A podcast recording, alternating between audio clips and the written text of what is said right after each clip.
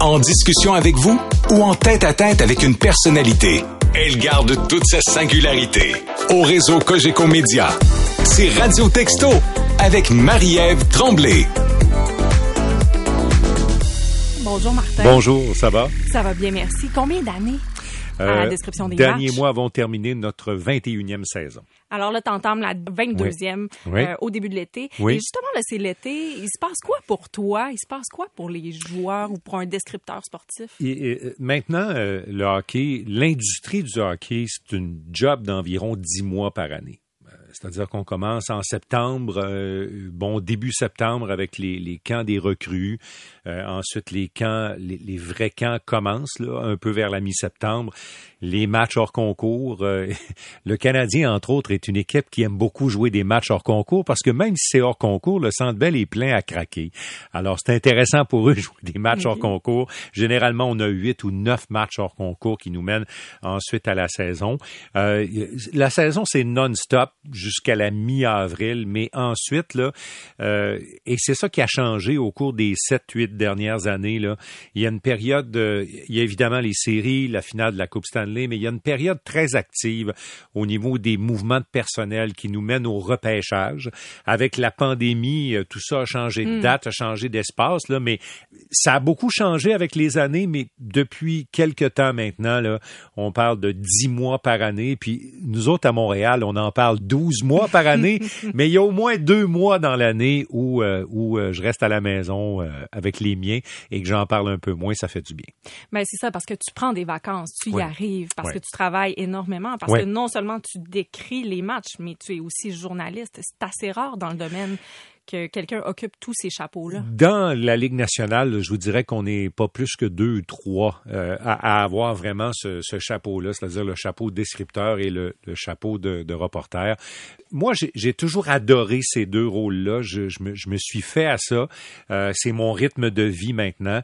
Euh, puis, puis il y a au moins un, il y a au moins un 70% de la préparation euh, pour Danny et moi, et ma partie à moi, qui se fait pendant la job de couverture. C'est-à-dire que on va voir les pratiques.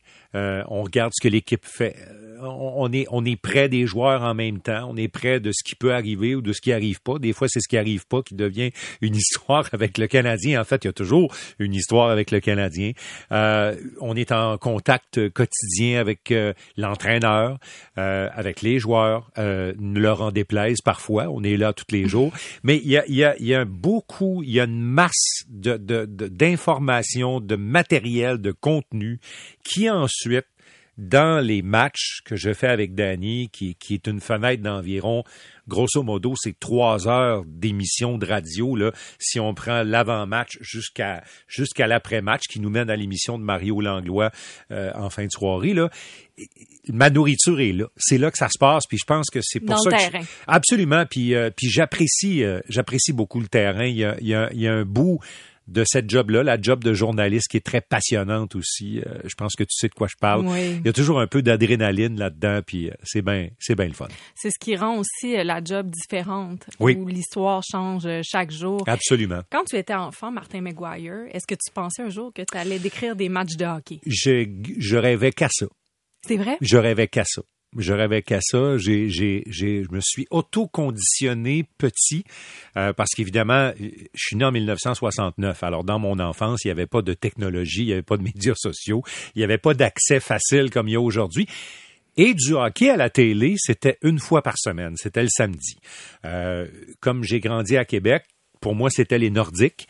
Euh, les Nordiques étaient encore moins vus que le Canadien à la télé. Euh, on avait le match du samedi soir avec le Canadien, mais euh, alors ça s'est beaucoup passé à la radio. Ma passion pour le sport est passée par la radio. Puis je vais ajouter même ma passion pour la radio, la radio tout court. Euh, Et passé par le sport. Exactement. J'ai j'ai écouté des tribunes téléphoniques. euh, J'ai attendu deux, trois heures au téléphone euh, à l'âge de 11-12 ans pour passer. Euh, Parfois, on m'a floché aussi. Alors, à l'âge de 11 ans, t'appelais Oui, oui. à la radio. Absolument, absolument. as-tu des souvenirs de ce que tu avais envie de dire? Ben, écoute, à un moment donné, j'ai eu, j'ai eu, euh, j'ai pu avoir la ligne avant un match canadien nordique. puis C'était avec Pierre Trudel. Puis c'est drôle parce que j'ai travaillé avec Pierre Trudel quelques années après. Puis j'ai raconté ça évidemment. Euh, puis euh, écoute, ben, euh, tu sais, c'est parce que t'attends, t'attends, tu te prépares. Puis là, quand, quand le, le c'est parce que les, les gens qui nous écoutent là. Quand tu es en attente pour passer à la radio dans un téléphone, là, quand tu es rendu en onde, le son change. Il y, a, comme un degré différent de son qui embarque. Là, tu sais que tu es là. Puis là, l'animateur te dit euh, Alors, euh, Martin de Québec, bonsoir. Là, il y comme un blanc parce que tu as préparé ça pendant la l'heure et quart que tu attendu, mais, mais, mais tu sais, là, tu es nerveux un peu, euh, mais j'aimais l'expérience. Puis euh, la radio, moi, j'appelais ça la petite boîte. J'appelle J'appelle encore ça aujourd'hui la petite boîte parce que c'était comme ça qu'on le vivait. Puis euh, ça a commencé comme ça. Puis la description des matchs, ben, c'est en écoutant les matchs à la radio. Je m'endormais en écoutant les matchs à la radio. Fait que ça a comme été imprégné dans C'est le ça, c'est devenu un peu ta formation, le fait d'en écouter. Et la première fois que j'en ai fait, qu'on m'a donné l'occasion d'en faire, euh, je suis aussi de la génération qui allait à- qui, qui commençait à faire de la radio en région, en région un peu plus éloignée. Moi, j'ai commencé à Amqui, dans la belle vallée de la Matapédia, une station qui s'appelait CFVM, qui ne porte plus, je pense, ces lettres d'appellation-là, mais qui existe toujours. Puis c'était une bonne station de radio pour la relève. Il y a beaucoup de, de- de jeunes talents euh, qui sont passés par là et tout. Et, euh, et, euh, Et là, tu as été appelé à décrire un match de hockey. et, tu sais, il y avait un match de, de ligue de bière qui servait à ramasser des fonds. Puis euh, et la radio euh, pour laquelle je travaillais, CFVM, voulait diffuser le match. Puis on n'avait pas personne pour le décrire le match. Alors moi, on m'a demandé ce que tu as déjà fait. Ben oui, j'ai déjà fait ça, certain. Voyons donc. Alors, mais, mais dans ma tête, dans ma tête, j'avais déjà fait ça, tu sais, parce que je m'étais tellement souvent endormi en écoutant euh, que ce soit André Côté, euh, Monsieur Le Cavalier et tout ça, tu sais que pour moi, je l'avais fait.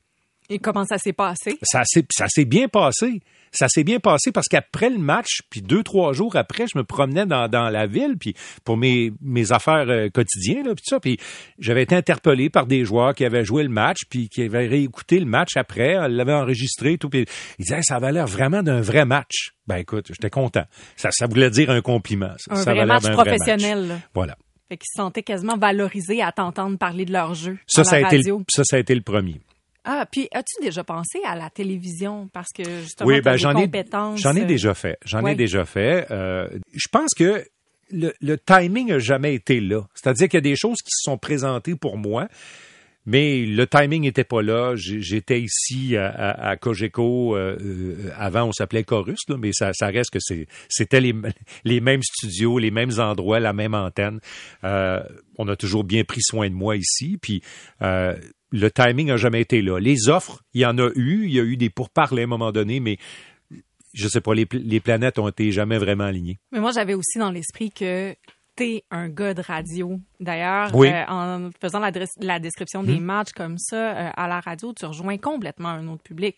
Euh, des chauffeurs d'autobus, dans les taxis, des enfants qui sont couchés, qui n'ont pas le droit de regarder la télévision, mais qui Ouais. ont le droit de t'écouter en Ouais. s'endormant.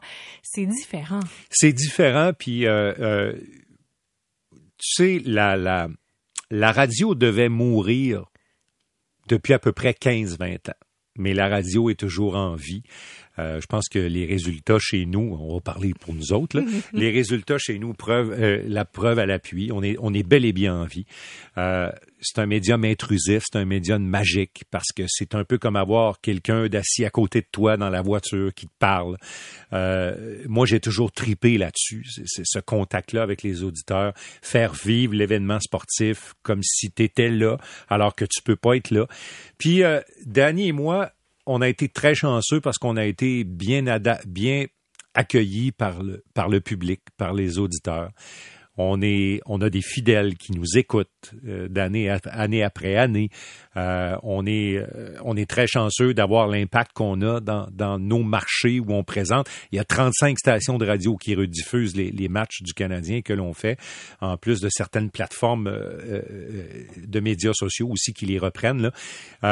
Mais on est, je pense qu'on a réussi à entrer un peu dans le quotidien des gens. On a une façon bien à nous de travailler de faire les choses, qui est simple à la base, mais, mais notre façon à nous, qui a créé une couleur, puis je pense que les gens s'y adaptent, euh, s'y sont habitués, puis, puis visiblement, ils aiment ça, sont là.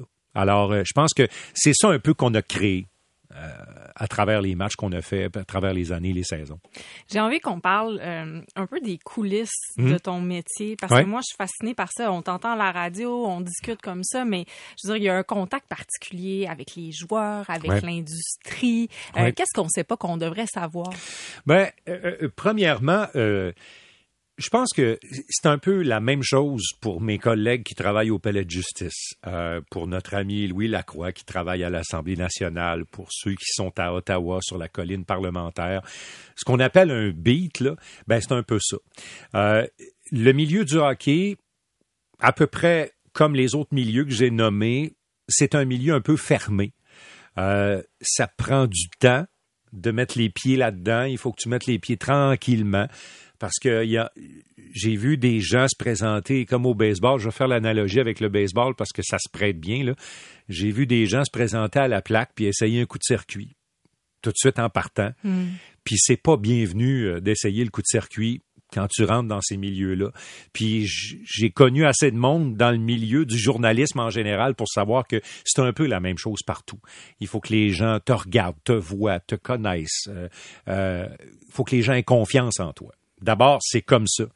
Euh, puis après, ben, un peu tout le monde se connaît dans le milieu du hockey. Euh, moi, ben, ça fait ça fait 21, bientôt 22 avec le Canadien, mais j'ai fait des ligues mineures professionnelles, j'ai fait du hockey junior. Euh, j'ai connu des gens qui avaient commencé comme dépisteurs chez les juniors. Ces gens-là travaillent aujourd'hui dans la Ligue nationale. C'est un petit à chaque année d'ailleurs quand les entraîneurs changent de place, on appelle ça la chaise musicale. là. Ils perdent leur emploi à une équipe, se retrouvent à l'autre. Alors c'est un peu les mêmes gens qui qui euh, qui gravitent dans autour de ça. Euh, le contact avec les joueurs, je, je vais parler des athlètes, a changé un peu euh, parce que, évidemment, l'avenue des, des téléphones, euh, des médias sociaux, des médias instantanés a rendu ces gens-là un peu méfiants. Alors, euh, je pense... Oh, OK. Moi, je pensais que tu allais dire ils s'isolent. C'est-à-dire que dès que tu es en contact, ils ont la, la tête dans le téléphone, mais c'est pas tant ça. C'est Non, plutôt c'est- qu'ils ont peur de ce qui peut sortir. Exactement. Puis dans les marchés chauds comme, comme à Montréal, comme à Toronto, même à New York, à Chicago, euh, qui sont des marchés où il y a énormément de couverture autour des équipes, là, euh, les joueurs sont très prudents. Mais à la longue, on réussit à, à bâtir des relations professionnelles. Il y a, il y a- il y a des relations de respect professionnel, des relations d'amitié, vraiment, il y en a pas beaucoup parce que nous sommes dans une réalité qui est pas la leur et vice-versa. Puis c'est qu'il y a aussi, en tant que journaliste, une distance Oui. à avoir avec l'équipe. Et c'est important. Parce que la ligne est mince pour Ouais. franchir cette distance-là. Ça, est-ce que tu l'as déjà observé dans le passé? absolument. Puis, euh, euh, puis euh, tu sais, moi, je, je- j'ai ma façon à moi de travailler. Euh, Danny et moi, on se déplace avec l'équipe. Euh, on a évidemment notre coin dans cet avion-là, puis on respecte ça, puis on reste dans notre coin parce que le déplacement en avion, c'est le moment de l'équipe, c'est pas le moment des médias. Nous, on est là pour des raisons contractuelles et évidentes parce qu'on pourrait pas faire 82 matchs avec euh, 14, euh, 13, 14 matchs deux en deux dans deux villes différentes si on n'avait pas euh, notre place dans l'avion de, l'équipe. Euh, il y a des moments, puis moi j'ai appris à, travailler, puis à doser avec les joueurs, avec les entraîneurs. Quand c'est le temps de leur parler, quand les portes sont ouvertes, comme on dit, quand la gate rouvre, puis que c'est le temps, là, je fais mon travail. Et quand la porte est fermée, euh, c'est-à-dire euh, dans l'avion, puis dans les déplacements de l'équipe, j'aime beaucoup observer. J'observe. C'est c'est fascinant parfois, puis c'est un bol d'être humain, ça. OK, parle-moi. Parle. Là, c'est, je, je capote. Qu'est-ce que tu observes chez Ben, les joueurs? Moi, j'aime j'aime voir leur façon d'être en groupe. J'aime voir comment ils interagissent entre eux. Euh, c'est pour ça que j'ai c'est pour ça que je manque très rarement d'entraînement.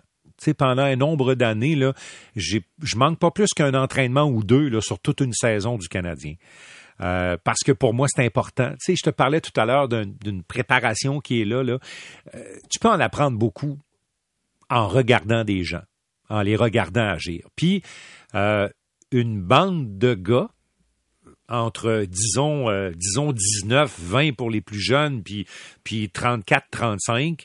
Euh, c'est un beau laboratoire de, de société, puis c'est intéressant de les voir. Euh, c'est très hiérarchique. Le sport professionnel, c'est très hiérarchique. Euh, tu as les jeunes, tu as les vétérans, tu as ceux dans le milieu, tu as les joueurs vedettes, tu as les joueurs qui sont un peu plus complémentaires à l'équipe. Il y a un respect à gagner entre eux qui est très important. Tu sais, t'aides l'équipe, tu contribues à l'équipe.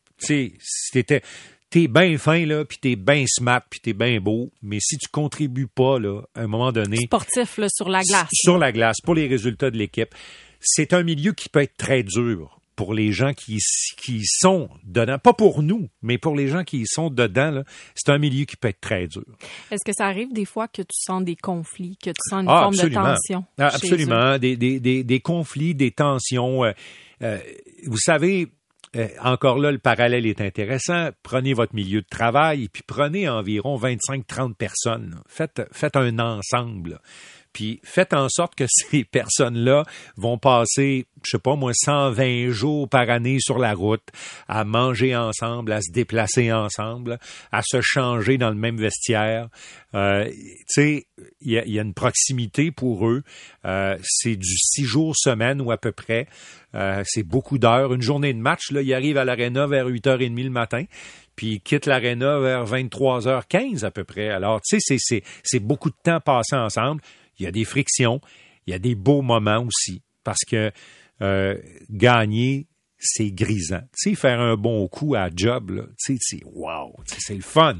Alors là, imaginez quand il y, a, il y, a, 21 000 personnes qui sont contentes de voir ça, qui est comme une espèce de tambour et trompette autour de tout ce que vous faites, ça amène beaucoup de valorisation. Alors ces gens-là sont dans les émotions.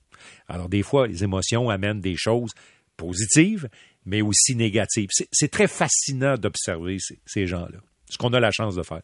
Est-ce que tu as en tête euh, un des derniers moments où tu as senti cette espèce de fête-là au sein de ah. l'équipe? Je pense que l'année 2021 où, le Canadien est allé en finale de la Coupe Stanley, euh, il, y avait, il y avait quelque chose d'un peu magique parce que quand ça a commencé contre les Leafs de Toronto, ça devait être une formalité ça aurait dû pour pour les pauvres Maple Leafs et leurs partisans surtout euh, être une formalité, mais ça n'a pas été une formalité. Puis à un moment donné, euh, je il y a eu un élément marquant, il y a eu un match marquant, il y a eu un but marquant dans cette série-là. Euh, Cole Caulfield et Nick Suzuki ont marqué un but décisif en profitant d'une erreur d'Alex Galchenyuk. Ils sont partis à deux contre, le, deux contre zéro contre le gardien des Maple Leafs. Et ce but-là, qui a été marqué au match numéro 5 de la série, match que les Leafs auraient dû gagner pour mettre le Canadien en vacances puis avancer. Là, cette fois-là, le Canadien a gagné ce match numéro 5. Puis là, tout à coup, ils sont mis à y croire. Et dans le sport, il y a ça de magique. Quand à un moment donné, les barrières tombent, un athlète individuel, ça peut arriver pour un joueur de tennis, pour un mm. golfeur. On voit ça. Tu sais, un golfeur se présente à un tournoi, c'est un négligé, il arrive jusqu'en finale, remporte le tournoi. Euh, au hockey, c'est plus compliqué parce qu'il faut que. C'est plus prévisible un peu. Ben, il faut qu'il y ait 25 personnes qui y croient à peu près. Mm. Tu sais, faut, faut que ce soit, ça devienne une mission collective. Des fois, ça clique, des fois, ça clique pas. Des fois, certains individus là-dedans sont pas à leur pic sur le plan de la santé ou sur le plan de la santé mentale aussi. Ça, c'est très important. Mais des fois, ça clique. Et cette année-là, ça a cliqué chez le Canadien. Puis il y a eu une magie. Puis il n'y a rien comme le Canadien en série avec ce que ça provoque chez les gens euh, pour, pour fabriquer des souvenirs extraordinaires. Euh, les marchands de la rue Sainte-Catherine qui ont décidé d'utiliser des haut-parleurs qui normalement pourraient servir pour les alertes s'il se passe quelque chose de plate là, à Montréal, qu'on n'espère jamais, ben, ces haut-parleurs-là ont diffusé les matchs. Euh, sais, il y a le fameux match de la Saint-Jean-Baptiste où, où, le Canadien se qualifie pour la finale.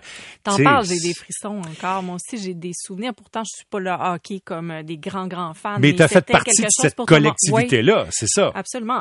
As-tu espoir que ça se reproduise? Ah, ça va se reproduire. Oui, oui, ça va se reproduire. lointain? Et, euh, actuellement, le, plafond salarial, je veux pas être trop technique, là, mais le plafond salarial a créé quelque chose qui fait que, au bout de six ans, les Golden Knights de Las Vegas atterrissent là-bas, bâtissent une équipe en prenant des joueurs un peu partout, en ayant de très bonnes conditions pour ramasser des bons joueurs, là, oui. Mais c'est parce que quand tu paies 700 millions, il faut que tu des bonnes conditions aussi. Alors, une équipe qui arrive dans la Ligue six ans plus tard remporte un championnat, ça, c'est le plafond salarial qui a fait ça. Alors, le plafond salarial a été plate pour les joueurs.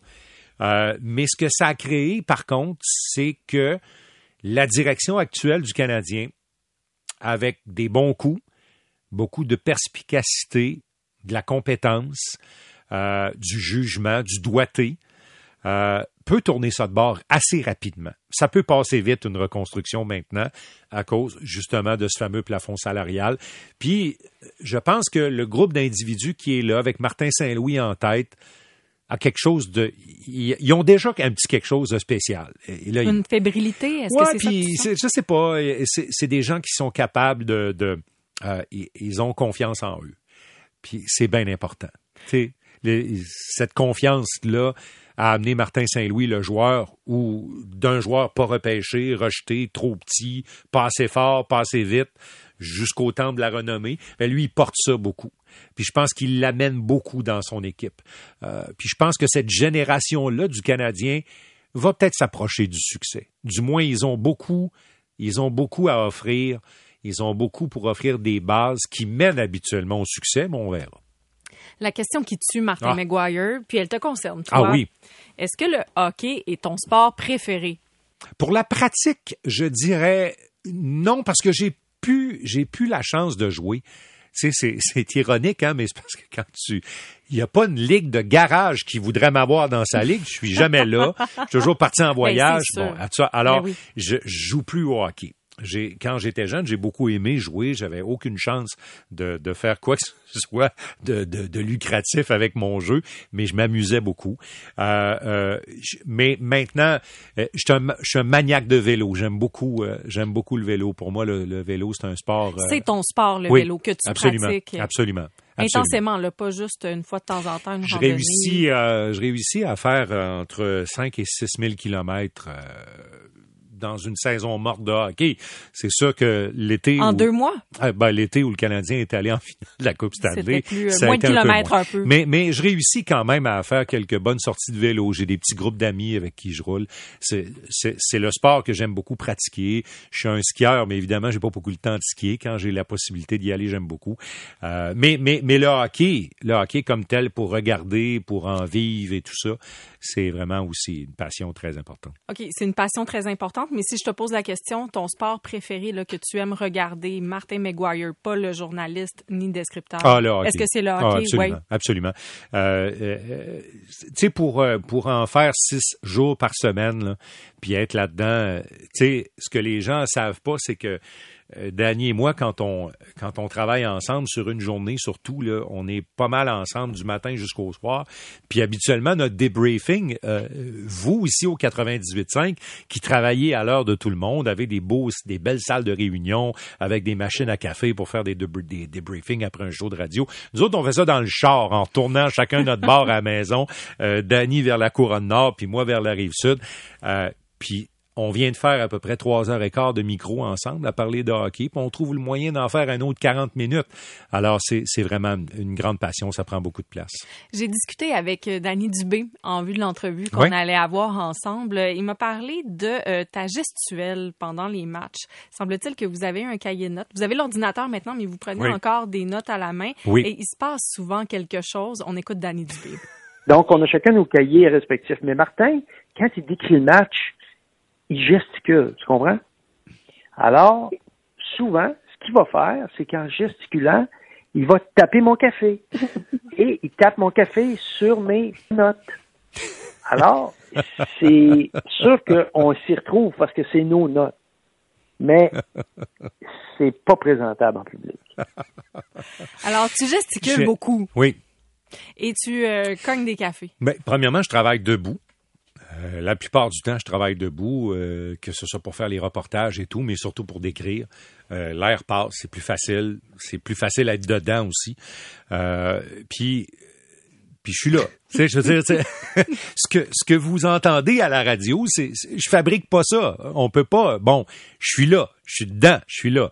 Puis je bouge. Alors, évidemment, au Centre Bell, là, pour, plusieurs, plusieurs collègues ont, ont visité notre cabine de diffusion. C'est vraiment une cabine. On est trois là-dedans avec euh, Pierre Gervais qui s'occupe de notre notre technique. Euh, Danny et moi, c'est tout petit. Euh, c'est pas très grand pour installer nos affaires. Euh, puis écoute, ça arrive des fois. Le café revole. Puis là, si là, c'est ça fait un beau dégât. Oui, parce que Danny Dubé me disait, c'est comme une pièce de théâtre. Quand on est là au match, c'est pas une mise en scène, mais vous êtes là intensément. Et d'ailleurs, il disait, c'est un des grands traits de ta personnalité que tu mm. es quelqu'un de très intense? Euh, parce que euh, je te parlais en début de, d'interview de, la radio et tout, puis du désir de, de faire vivre les choses aux gens qui sont pas là. Puis je pense que ça passe par là. Euh, puis cet enthousiasme-là arrive dès que le match commence et même souvent avant avec l'émission d'avant-match, euh, parce qu'on aime ça. Il n'y a, pas 36 000 explications à tout ça, euh, puis on est ce qu'on est. Euh, je pense, et, ça aussi, ça aussi, la radio traduit beaucoup ce que les gens sont. Et trois heures, pas de filet en direct. Tu peux connaître une personne en écoutant, en étant perspicace puis euh, tu peux, tu peux vraiment connaître une personne. Puis, puis ça, ça passe. Hein. Les, gens qui essaient d'être une autre personne qui sont, dans un contexte comme ça, souvent n'ont pas beaucoup de succès. C'est ça, parce que c'est l'authenticité, puis c'est vrai que c'est le médium de la radio. Est-ce qu'il y a quelque chose que tu as livré de toi au travers des années euh, qui fait en sorte que tu te démarques auprès des auditeurs? Ben, euh, euh, oui, la passion, mais, euh, mais euh, en même temps, j'essaie de faire voir le match. j'ai mon sac de mots à moi, vraiment. Ton top 10? J'ai développé des expressions qui, qui, qui permettent aux gens de voir la game. C'est bien, bien important parce que c'est important de savoir qui a la rondelle, mais si je vous dis qui a la rondelle, mais si je vous dis pas où, où, où est le joueur, ça sera pas le fun. Euh, il y a un crescendo qu'il faut avoir avec l'action qui, qui, devient un petit peu plus euh, dangereuse, joueur qui s'approche du filet. Puis on est chanceux en français parce qu'on a un bon gros sac de mots euh, qu'on peut qu'on peut utiliser. J'aime beaucoup travailler avec les images pour que les gens, les mots qui fabriquent des images dans la tête des gens. je décris le match dans les yeux du gardien de but. Ah, OK. OK. C'est ma façon de travailler. C'est comme la vision d'ensemble. En fait, là, si tu si tu connais pas le hockey du tout ou à peu près pas, tu sais ce que c'est qu'un gardien de but. Tu sais que le gardien de but, c'est le seul joueur qui est un temps soit peu statique sur la surface. Alors, si je suis capable d'orienter les gens en disant que ça se passe à la gauche du gardien de but ou à la droite du gardien de but ou devant lui, ou c'est plus facile pour les gens de trouver ces repères-là. Je viens d'apprendre quelque chose. Alors moi, je, travaille comme ça. Quand tu regardes les images, quand tu regardes les joueurs, tu es dans cette position. Oui, je, les mots, les mots qui sortent de ma bouche pour que les gens puissent faire les repères sur la glace, c'est comme si c'était dans les yeux du gardien de but, parce que c'est plus facile de déterminer pour les gens qui sont assis dans l'auto ou peu importe, sans avoir l'image devant eux, que le gardien de but est là. OK, le tireur, il est à gauche au cercle. Le tireur est à droite du gardien de but au cercle. Il est là. Euh, c'est, Est-ce que tous les descripteurs le font comme ça? Non, je pense que chacun a sa façon de travailler. Euh, de toute façon, il n'y a pas 150 façons de faire ce métier-là, mais, mais chacun a un peu sa recette. La mienne, c'est ça. Je suis pas gêné de la donner. J'ai pas de trouble avec ça. Puis, as-tu une idée, en 21 ans de description de match jusqu'à maintenant, le mot que tu as mentionné le plus souvent en nombre? Oh, aïe. Euh, ben, et compte, je l'ai mentionné souvent quand même, même si le Canadien n'est pas une équipe outrageusement offensive. Euh, et il compte. Oui, pas, pour moi, c'est pour moi c'est pas le but, c'est et compte. C'est ça, c'est ma signature à, à moi. Dis-le donc voir, je veux l'entendre. Et compte. Oh wow! Devant moi, j'adore. Ah, euh, Danny Dubé m'a parlé aussi d'un trait fort de ta personnalité. J'ai envie de te faire deviner. As-tu une idée? Vas-y. Martin, c'est un gars qui s'habitue à faire les choses d'une certaine façon, puis c'est monsieur routine. Tu peux pas trop le, sortir de sa routine. Ça le dérange. ça peut même à la limite se rendre grognon. Souvent, là, on va dire, mettons, euh, je, vais avoir, euh, mettons, 10 minutes de plus avant de partir pour l'aréna, ou il me dit, je t'attends dehors. Oh, là, laisse faire, je peux pas prendre mon café. On me prend un café pour apporter. Je vais l'amener dans, je vais l'amener dans, l'auto, puis on. C'est toujours, c'est comme, on arrive à la pratique à telle heure. On arrive, c'est le désert quand on arrive. On est les premiers tout le temps. Mais, 15 minutes, non? Non, on arrive à telle heure. Fait là, ben, à un moment donné, tu sais, tu t'habitues, tu dis pas là. je ne vais pas le rendre grognon, fait que on suit l'horaire. C'est super drôle. Euh, il était mort de rire. C'est vrai. C'est vrai. J'ai absolument aucune défense pour ça. Je suis comme ça. Mais c'est pas nécessairement, c'est pas un défaut, c'est pas, ça peut ben, même être une qualité.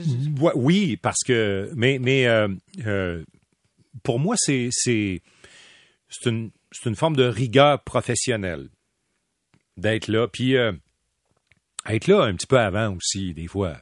Ça m'est arrivé de voir des affaires que j'aurais pas dû voir, mais je les ai vues parce que je suis arrivé tôt, je suis arrivé avant. Euh, voir deux personnes qui discutent. Euh, des fois, tu as une bonne idée de quoi ils discutent, dans quel contexte. Puis là, tu te dis, OK, là, je viens de... Bon, alors, il y a ça, mais, mais il y a tout l'aspect de... Moi, j'aime pas... Euh, j'aime pas être pressé dans ce que je fais, alors j'arrive tôt, puis je fais mes affaires. Puis c'est vrai que j'ai c'est vrai Danny, c'est vrai, c'est vrai que j'ai une routine. c'est vrai puis je travaille dedans. Euh, euh, j'ai euh, j'ai été le, papa et je suis encore le papa de jumelles. maintenant, ils sont grandes, sont, ce sont deux femmes. mais mais j'ai eu à organiser une vie professionnelle puis une vie avec avec deux enfants du même âge. Puis les gens qui ont eu qui ont eu des jumeaux ou des jumelles euh, et qui, vont entendre ça savent pertinemment que si t'as pas de routine, je dirais pas que t'es mort, mais ça, va vraiment être difficile. Alors, alors tu sais, c'est c'est un peu ça qui a conditionné ma vie aussi. J'étais père assez jeune dans ma vie, c'est un peu tout ça aussi qui a conditionné ma vie. Puis euh, euh, on, on, se bâtit quelque chose dans lequel on est en sécurité. Ça doit être ça. Mais j'ai envie justement qu'on parle d'horaire parce que ça fait des années et hmm? des années que tu décris les matchs, soir, week-end, voyage. Comment fais-tu pour concilier euh, la vie de famille et le travail? Quand c'est fini, c'est terminé. Je suis chez moi. je, pars avec mon vélo là, quand, quand, quand ma gang a des choses à faire, je me sauve sur mon vélo. Là. Mais, mais, mais quand c'est terminé, moi, c'est mon monde. Ça devient, ça devient mon quotidien. C'est ça c'est d'être à la maison. Euh, je cuisine, je dis pas que je suis bon, mais j'aime ça. Puis c'est, ça devient ça. Mon quotidien, c'est c'est c'est c'est la maison chez nous. C'est euh, j'ai euh, je suis grand-père depuis un an et demi, un an trois quarts, bientôt deux. alors ça aussi, c'est entré dans ma vie. C'est quelque chose d'important de voir ma petite fille. puis c'est c'est vraiment de me reconnecter parce que mais c'est un horaire extrêmement exigeant. Oui, et c'est pour ça que c'est pour ça que le temps où le temps où c'est terminé le hockey là, c'est pour ça que c'est important pour moi que ça se passe à la maison. Puis c'est à la maison.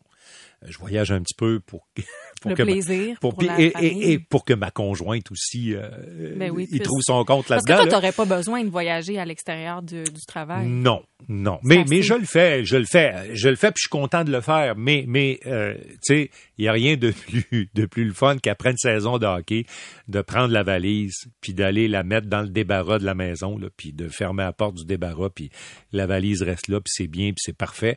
Euh, tu sais, parce que à voyager, et, et, et comprenez-moi bien, là, je suis pas en train de me plaindre. non, non, non, non, c'est ma vie. Puis je suis très heureux comme ça. Puis quand arrive la fin d'août, là, je suis content de refaire ma valise, puis de, de repartir, puis de suivre. Mais ça prend, il y a un recalibrage dans ma vie. Puis ce recalibrage-là est d'être le plus souvent possible à la maison. Et entre les matchs aussi, entre les matchs aussi, d'avoir, euh, de prioriser les miens ça prend du monde fort autour de nous. Puis, puis ça prend du monde euh, qui sont aussi organisés, autonomes. Euh, ça prend ça. Pour, pour vivre avec des gens comme nous, euh, c'est, c'est indispensable.